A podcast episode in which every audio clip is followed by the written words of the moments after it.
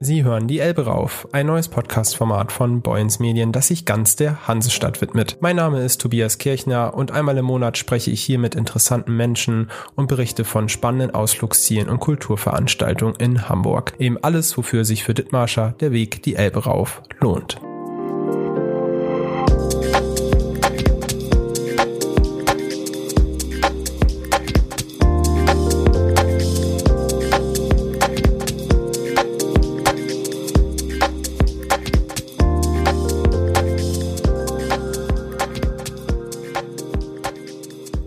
Freue mich besonders, Sie heute wieder zu einer neuen Ausgabe von Die Elbe rauf begrüßen zu dürfen. Es ist mittlerweile die vierte Ausgabe unseres Hamburg Podcasts.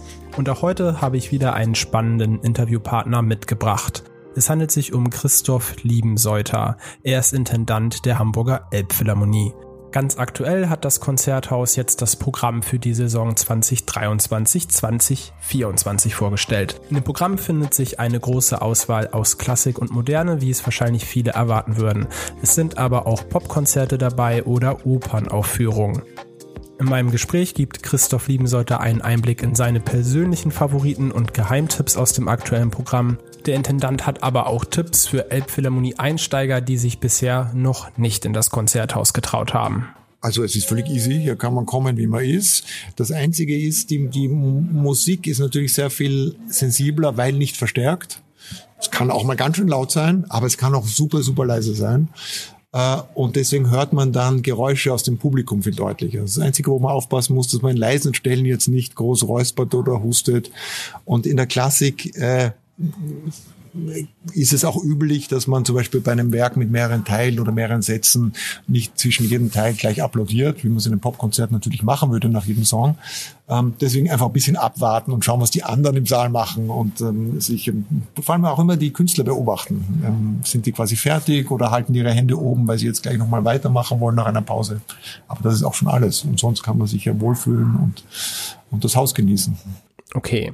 Das haben wir verstanden, aber beim Blick ins Programmheft ist das Angebot doch ganz schön erschlagend. Was würden Sie denn Klassik-Einsteigern empfehlen? Wir, wir haben ein ganzes Einsteiger-Abo. Das kann man jetzt, ähm, äh, das kann man jetzt über unsere Internetseite buchen für die nächste Saison. Das sind aber dann gleich fünf Konzerte, die will man vielleicht nicht auf einmal probieren.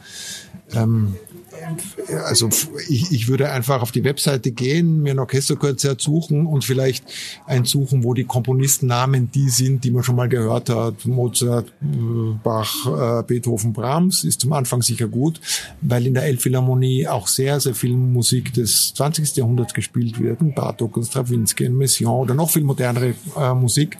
Auch spannend, auch tolle Klangwelten. Aber zum Einsteigen ist so die echte Klassik vielleicht geeignet. Und mal so ganz allgemein, das Programm ist recht umfangreich.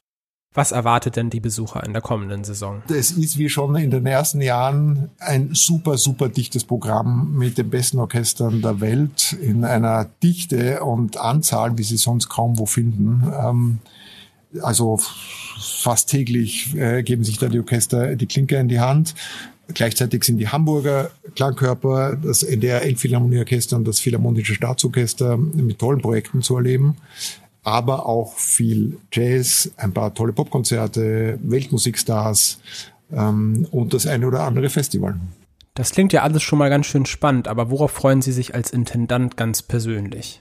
Also ich habe eine ganze Reihe von, von tollen Dingen. Ich freue mich jetzt auf das eine oder andere Popkonzert. Elvis Costello ist einer meiner großen Idole seit Jahrzehnten. Der man kommt erstmals in die Elbphilharmonie und genauso Caetano Veloso, der, der größte brasilianische äh, Star ist eigentlich, nicht mehr der jüngste. Auf solche Sache, auf Sachen freue ich mich genauso wie auf ähm, Lancome zum Beispiel. Das ist eine eine sehr taffe irische Folkband, die aber sehr intensive Musik macht und die bei uns gerade ein tolles neues Album herausgebracht hat. Ähm, und in der Klassik wiederum freue ich mich besonders auf ein paar Opern. Wir sind ja kein Opernhaus, aber wir machen trotzdem auf der Konzertbühne äh, eine vollständige Opernaufführung, halt ohne Bühnenbild und meistens ähm, ohne Kostüme. Und da kann man aber die Musik ganz besonders toll genießen. Zum Abschluss würde ich noch mal gerne wissen, wie die Elbphilharmonie aus der Pandemie und der aktuellen Wirtschaftskrise hervorgeht. Merken Sie irgendeine Veränderung beim Publikum im Vergleich zu vorher? Nach der Pandemie ist das Publikum bisher zögerlicher zurückgekommen, sehr viel kurzfristiger auch in der Entscheidung, ob es ins Konzert geht oder nicht. Das hat sich jetzt eigentlich dieses Frühjahr wieder normalisiert. Die Leute kaufen wieder relativ ähm, ähm, langfristig. Die Auslastung im großen Saal ist de facto fast wieder bei 100 Prozent. Also es ist fast jedes Konzert ausverkauft. Ähm, trotzdem hat man leichter Chancen, Tickets zu bekommen, als es vor der Pandemie war.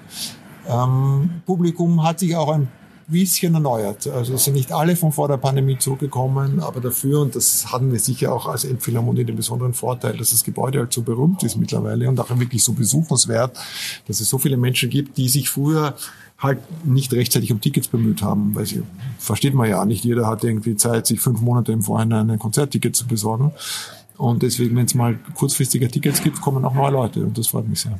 Wer jetzt Lust bekommen hat auf einen Besuch in der Elbphilharmonie, kann das ganze Programm auf der Internetseite elbphilharmonie.de einsehen. Noch ein persönlicher Tipp von mir. Die Elbphilharmonie-Tickets sind oft gar nicht so teuer, wie manche vielleicht denken. Insbesondere die Konzerte, die die Elbphilharmonie selbst veranstaltet, können relativ günstig sein. Beispielsweise ein Konzert des NDR Elbphilharmonieorchesters liegt preislich ungefähr zwischen 15 und maximal 70 Euro. Das variiert sehr stark je nach Platzkategorie. Außerdem gibt es einen bedingungslosen Rabatt für Menschen, die noch nicht 30 Jahre alt sind von 50 Prozent. Das heißt, man kann mit etwas Glück für unter 10 Euro in die Elbphilharmonie kommen. Ich bedanke mich jetzt an dieser Stelle erneut fürs Zuhören bei Die Elbe rauf und freue mich schon auf die nächste Ausgabe.